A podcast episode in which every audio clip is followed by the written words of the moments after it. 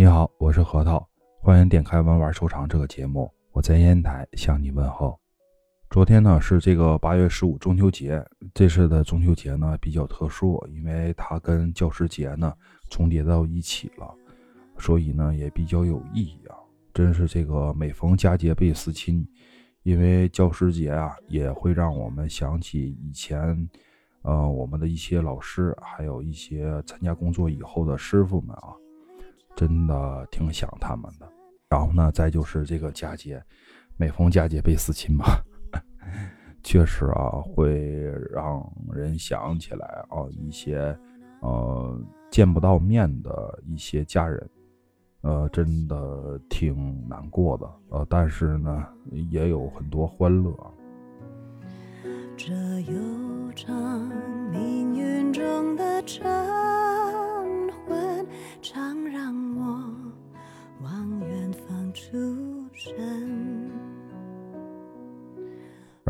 前面这段音乐呢是莫文蔚的《世界那么多人》，啊，觉得这首歌真的蛮好听的。然后呢，大家喜欢的话可以去听一听啊。前段时间呢，有个小伙伴呢叫希望的流转，他在我节目里面留言说是就是有手工。嘲笑这个机雕嘛，没有灵魂，啊，却都不知道 3D 打印都开始抢机雕的了。然后呢，留言说是能不能说一说这个木头？公司不是很忙，正想买点好木头，用这个纤细做点小玩意儿。嗯，咱们呢就借助这个小伙伴的留言呢，咱们聊一聊这个手工啊，机雕以及这个 3D 打印，还有这个数控需要的这些木头。其实啊，这个手工呢，在我眼里啊。分为这个传统手工跟现代手工，为什么这么说呢？因为手工有好多啊，像我们玩玩这些东西呢，它都是需要借助一些工具的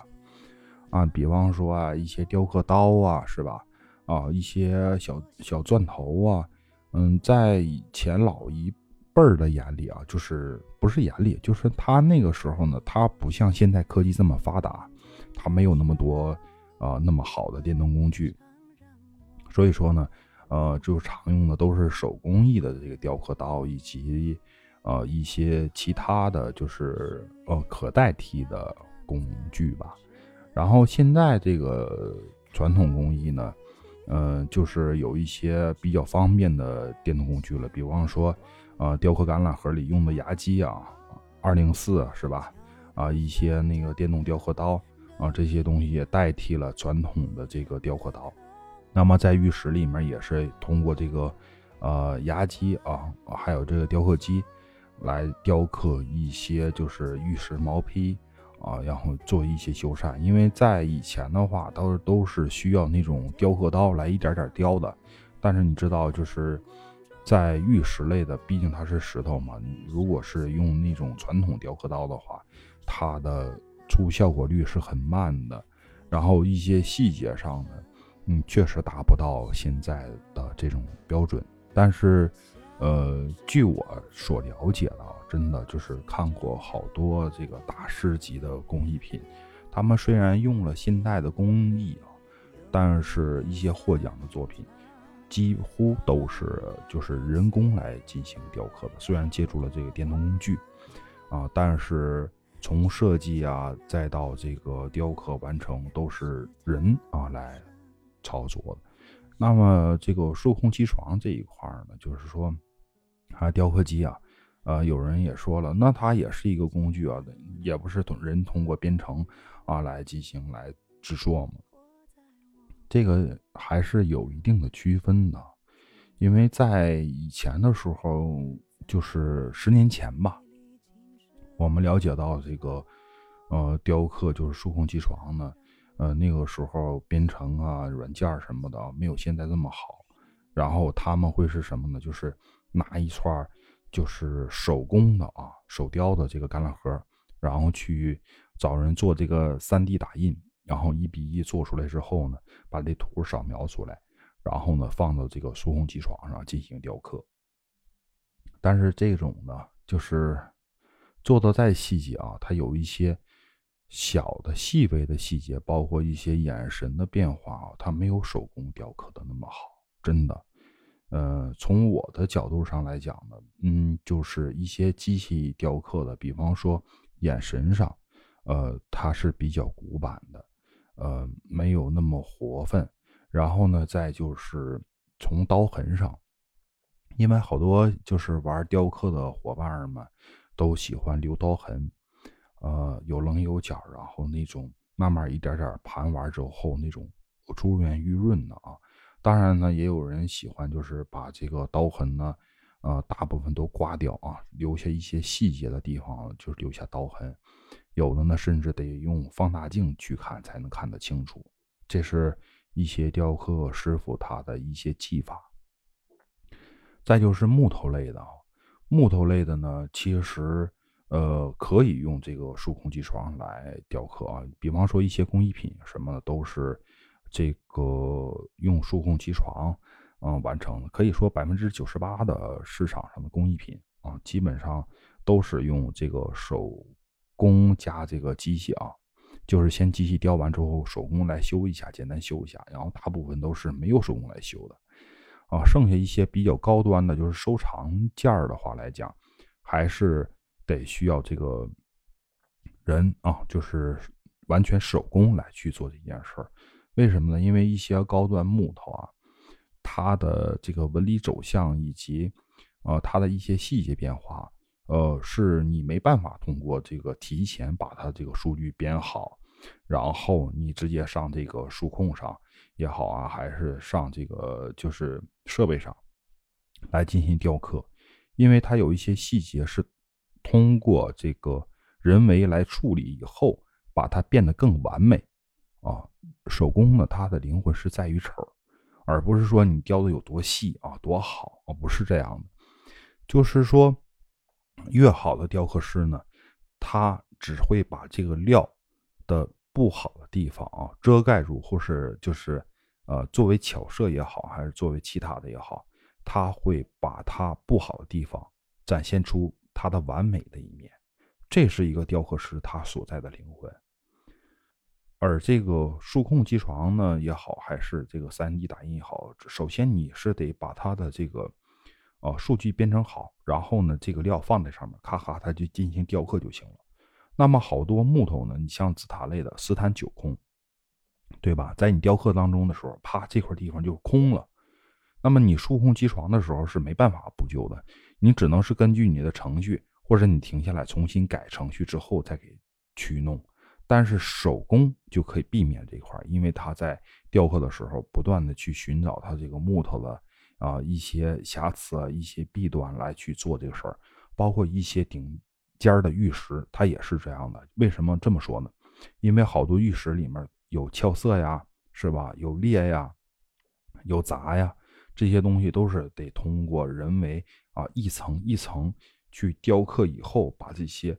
呃。就是怎么说不好的地方啊，避掉或是雕刻掉，把它的好的一面啊发挥的更好。而这个目前啊，据我了解的，就是呃，机雕呢，它还是达不到这么灵活，因为你设计好编程之后，你放在那儿，它就完全就是来机雕了。但是会不会用上一些设备呢？会是用到，比方说，呃，像玉石里面的线切割，是吧？做镯子的时候，呃，切片的时候都会需要用到这种线切割，因为它的耗损率是最小的。你像最原始的时候，它是没办法就是进行大片的这个切割，然后后来有这种切割机以后呢，它切割以后啊，那种锯片它是非常厚的，然后切进去以后呢，非常非常费料。而你现在呢，有这种线切割，是吧？通过线切割一点点切，它浪费的几率很小很小。然后呢，再就是，呃，你像咱之前提到过的那些啊，就是电动工具，啊，它会提高啊，就是人手工的这个作业效率。你像原先的话，雕刻一个橄榄核，啊，一串大概是得在一个星期到两个星期啊，就是半个月左右。而现在有这种电动工具呢，呃，虽然一串成品率啊，它也是一个星期到两个星期左右，但是它整体数量去上去了。为什么这么说呢？是因为雕刻师啊，他不会一直雕刻你这一件作品，因为它有个疲劳期，所以说呢，它会雕一段时间，然后放一放，休息一下，这样的话，它的精神注意力才会集中。而这个机器呢，它就不一样了。机器只要是你把这编程数据哈这些东西都梳理好，然后呢就不用管它了。只要是它你的数据啊跑起来没有问题，你的编程没有问题，那么它雕刻出来的东西就是这样的，甚至可以二十四小时作业啊，就是全天候的这样无休止的作业啊，只要是不停电，对吧？呃，可是人是不一样的，因为人的精力是有限的，他在处理某一项细节的时候是非常非常耗精力的，而且就是越高端的雕刻师傅，他设计的时间要比他雕刻的时间还要多，甚至好多师傅他只设计不进行雕刻，就是啊，先做一个初稿，他把这块料拿过来以后做一个初稿，初稿以后呢，好多雕刻师傅去把这个毛坯打出来，然后他再根据这个毛坯。做一些细节上的修改，然后一层一层的往下下去的。所谓的这个雕刻手法呢，不管是就是啊机加工也好，还是这个呃手工也好，之前我们有讲过，它是减法，就是把这一个东西不好的地方减去，把它最好的一面留下来，这就是减法。因为你只要是雕刻错误了，它就没有办法再复原了。然后呢，就是像在玉石里面吧，就是玉不琢不成器嘛，啊，是这么理解。其实，啊，在现代的人眼里呢，就是说越完美的东西很少会去碰它，只有说它存在一些瑕疵，然后通过把这些瑕疵给雕刻掉以后，让它体现的更完美，这样的话它才会有一个增值的作用。它已经很完美了，你为什么要去雕刻它呢？因为它已经是达到一个欣赏级别的石头了，是吧？玉石，那你再去那么去雕刻，它有可能的保值率还不如它这一块完美的石头。这个是说实话啊。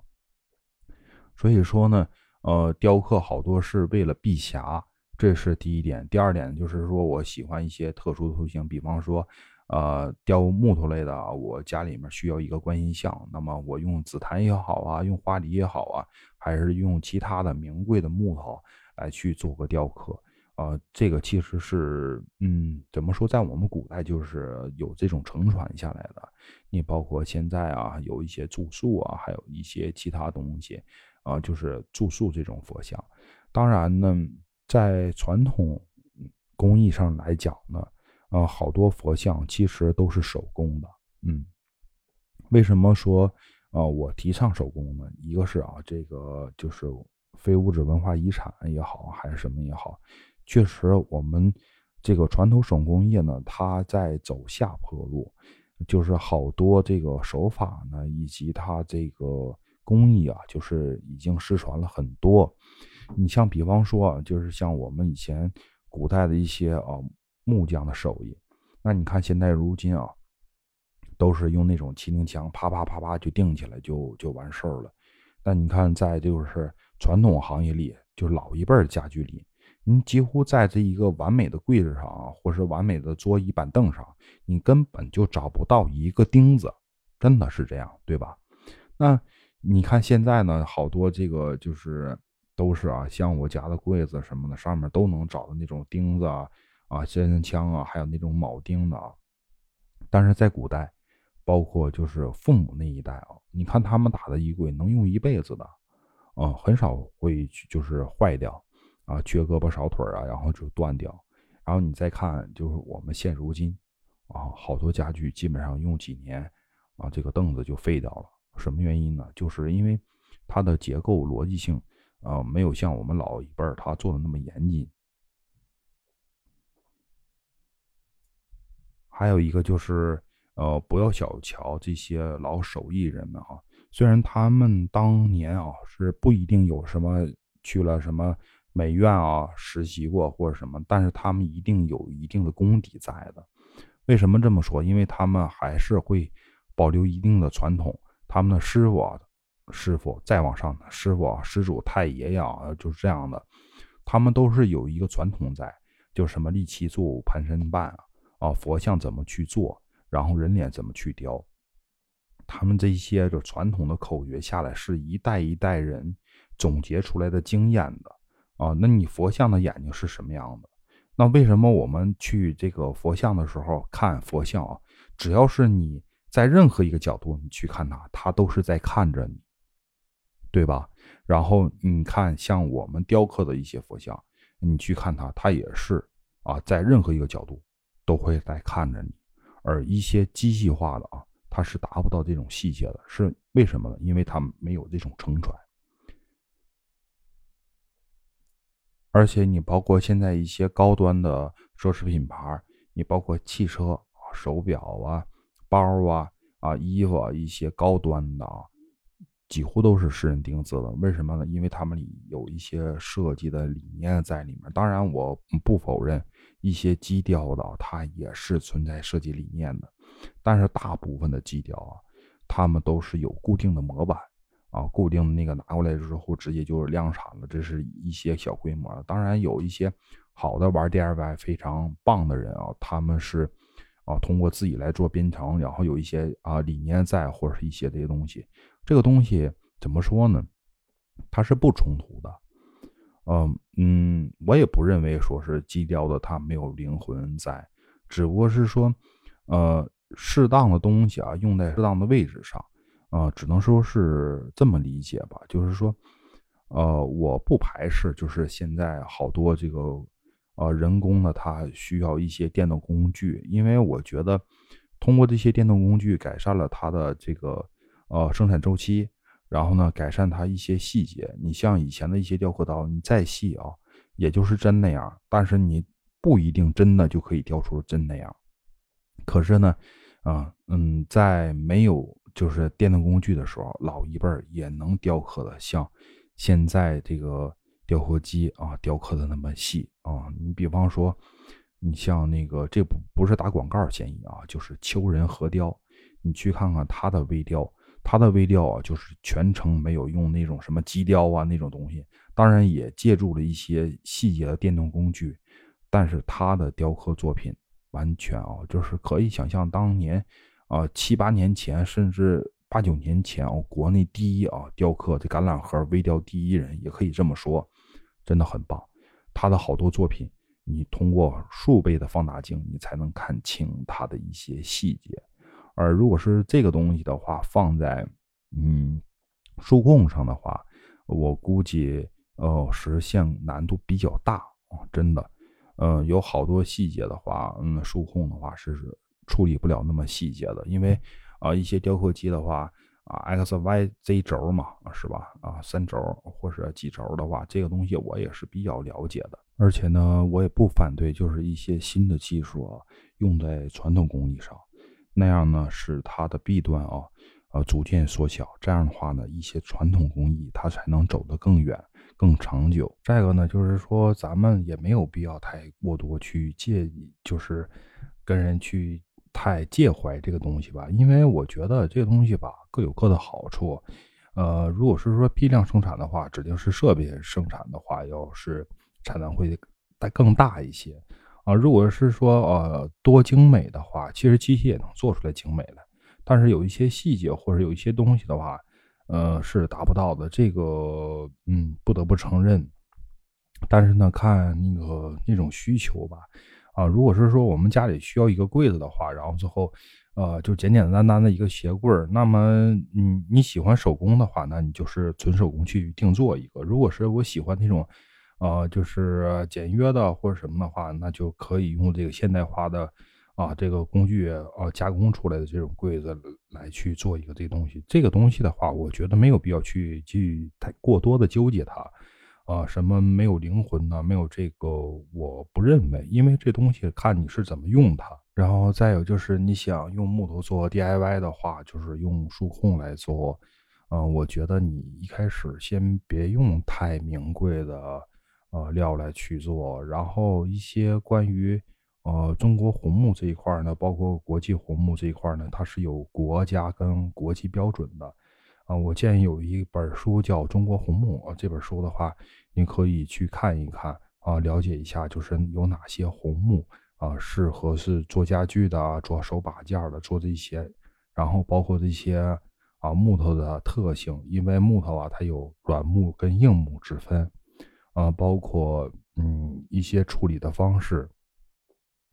你像我们市场上有一些木料呢，它是那种啊没有经过这个烘干的，就是那种啊阴干的木料。这种木料呢，啊，在南方呢还会好一些。如果是在我们北方啊，因为我不知道你是啊南方人还是北方人，因为只通过这个就是啊留言嘛，咱们没有进行交流过。所以说，在南方的话，好多家具呢，跟好多就雕刻件呢，它是不做。这个烘干的啊，只做就是长期的这种阴干，呃，而在这个北方呢，有好多家具啊，它是需要把这个木料进行烘干的。如果是不进行烘干的话，它会裂掉。嗯，就是好比说，越往北方去的话，它会分一次烘干跟二次烘干。呃，在烘干过程当中呢，它也会有很多不确定的因素，比方说在烘干这个木头的时候，它会裂开。啊，这种情况下的话，嗯，损失也是会比较大的。包括有一些好的这那种名贵的木料，它都是经过好多年这个阴干以后呢，再进行处理，就是封蜡以后，然后用低温来再烘一遍，这样的话可以保证它的木质长期不变形，而且呢，在北方它不会开裂。在南方的话，很少能听到这个有家具裂的啊，但是在北方。家具就是实木家具裂很正常，呃，就是烘干这一部分呢没有进行处理好。但是如果是你作为 DIY 的话，你可以去上一些，比方说红木家具厂啊，或者是一些就是小料厂啊，呃，你去看一看，它有一些下脚料，然后你可以先拿一些下脚料来去入手，啊，包括你可以去判断它的纹理，怎么说呢？就是说。呃，树它都是有纹理存在的，所以说在你这个做数控加工的时候，你要判断它的纹理。你想做的这个东西呢，它的纹理是横着纹理漂亮，还是竖着纹理漂亮？在这个就传统工艺用手工来做的话，它也是先判断树的纹理啊，以及它的这个裂的走向，然后怎么去避裂。所以在你数控加工的时候呢，啊，首先你会考虑到这些。当然，避裂的话，机器避裂我不大清楚，应该是避不掉。所以说，在这个过程当中呢，你还要配上一些胶水啊，比方说乳白胶啊这种传统工艺的胶，在你加工完之后呢，有些裂的地方你是需要补救的。然后，呃，纹理这方面的话，你也要注意，因为有些啊，就是它纹理。嗯，你在加工的时候，你顺茬的时候它是好雕的。如果是你横茬的时候，它雕刻的时候会出现那种倒枪刺儿的这种状态。嗯，这个呢你是需要避免的。然后再就是，嗯，做小件的话，嗯，我还是建议你不要就是初期就尝试一些太名贵的这些木料。啊，当然呢，就是市场上常见的啊。你像寿生林的紫檀啊，也可以。然后呢，再就是花梨呀，然后还有是崖柏呀，啊，这些都是常见的，可以弄到的。但是我不建议你上手，就是用那种老油梨啊，啊，那个老紫檀呐、拆房料这些东西啊，我是不建议的。你先尝试一下吧。嗯，再就是作品完成之后，是否是做蜂蜡处理啊？还是做这个清漆处理啊，这个是你需要你自己考虑的。因为，呃，在你选择木料的时候，你首先考虑这个木料它是否是啊阴干木料，还是说它烘干木料，啊是二次烘干呢，还是只有就是一次阴干啊一次烘干这种情况出现？所以说你就会考虑，在你做完之后呢，是否。啊，想保留它的油性啊，作为蜂蜡也好，还是就是用清漆来代替，也可以。但是像一般传手手工出来的东西呢，是很少做蜂蜡跟这个，嗯，就是清漆的啊。这个只是在家具上会有体现。然后再就是作为保养，如果是一些传统红木的话，你是做完以后呢，需要打一层这个红木油，然后包括。抛光就是说你在，呃，做这个从这个数控出来之后，不管是你用多少好转的速度啊来去做，我想你如果雕刻木头的话，那个转速是不会很快的，因为太快的话，它的木料，呃，会很热，这种情况下会就是那种糊糊的感觉。所以呢都是那种低跟中转速，甚至呢就是有一些在转的过程当中呢，啊它是需要通过水的，这个时候呢你就要考虑第二次阴干。这个呢就是啊你可以通过网上，因为现在好多网上都有这样的视频啊，你可以去看一看，就是好多他们在高转速情况下加工木头的时候，他们都会旁边用这种水。啊，冲一下就是导致它的钻头速度太快呢，让这个木头，啊，糊糊，就是那种，呃，嗯，就是能理解，就是那种啊被烧过的那种木头嘛，是那种感觉。所以说这个是也要考虑的。所以说你先选择一些不是太名贵的木头，先去练一练，然后掌握它每种木头的特性吧。这是我的呃真心建议。然后呢，先从一些小的。啊，一些东西先做起，比方说葫芦啊，啊，你用一些桃木啊做一些葫芦什么的，做一些小挂件其实挺好的，挂在车里，挂在小包上，然后挂在钥匙链上，然后还有一些像小球类的啊，啊，练手球啊，啊，还有一些嗯，卡通的，像比方说梳子啊，嗯，还有那发卡啊这类的东西，你都可以进行一个木质的 DIY，然后还有那种。就是像头针一样的那种东西，啊，这些小小东西呢，都是就是比较好操作的。然后你再一点点就是进行自己编程吧，然后做一些复杂性的图案。嗯，我不知道你做这编程这一块呢，会是都有哪些编程？就比方说，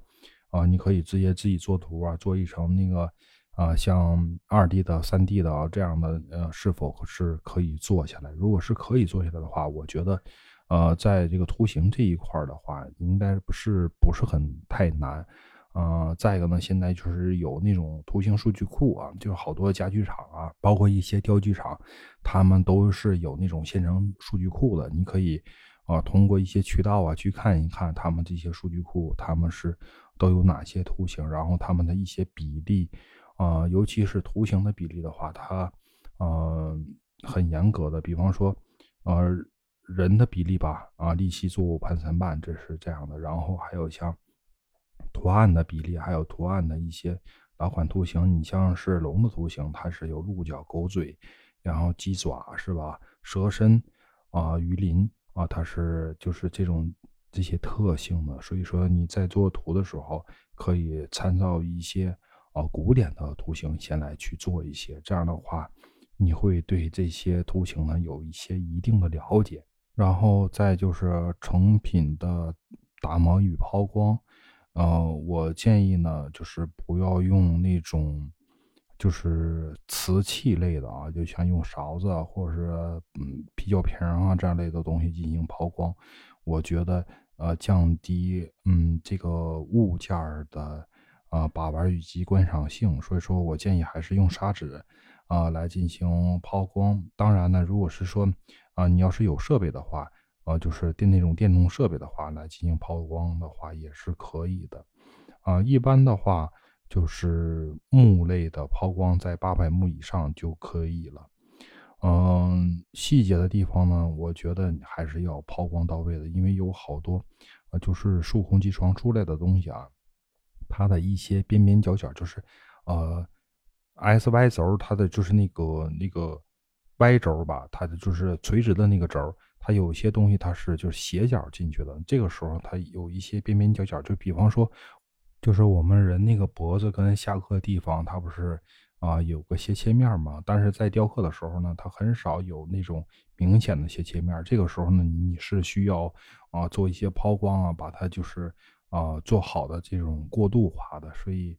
啊，雕刻小件的话。呃，后期呢还是抛光很重要的，啊，所以加油吧，朋友！我其实挺喜欢啊 DIY 的，因为 DIY 本身它也是一种爱好，啊，像我们喜欢玩玩一样，它本身啊也是叫 DIY，只不过是啊我们动手能力没有像你那么好啊，可以自己用这种数控呢来雕刻东西，像我们顶多是 DIY 编个串儿啊，是吧？啊，然后做一个小手工那样的，像你这种，它是属于技术性的，嗯，加油吧！然后希望你做出来的作品越做越好。然后有什么问题啊，或是想讨论什么啊，你可以在下方留言，或是私信给我们，我们一起来讨论。呃，也当然呢，欢迎更多朋友们啊，在我的节目下留言，啊，想听什么或者想聊什么，啊，咱们可以一起分享。像今天这位小伙伴呢，就是非常棒的，他有他自己的想法以及啊他想做的事儿，真的很棒。呃，再次呢，谢谢大家能收听我的节目，然后呢，用大家无比宝贵的时间帮我点个赞嘛，然后做个收藏。啊，然后再转发转发，真的，核桃非常感谢你们。我们今天先聊到这儿，然后下期再见。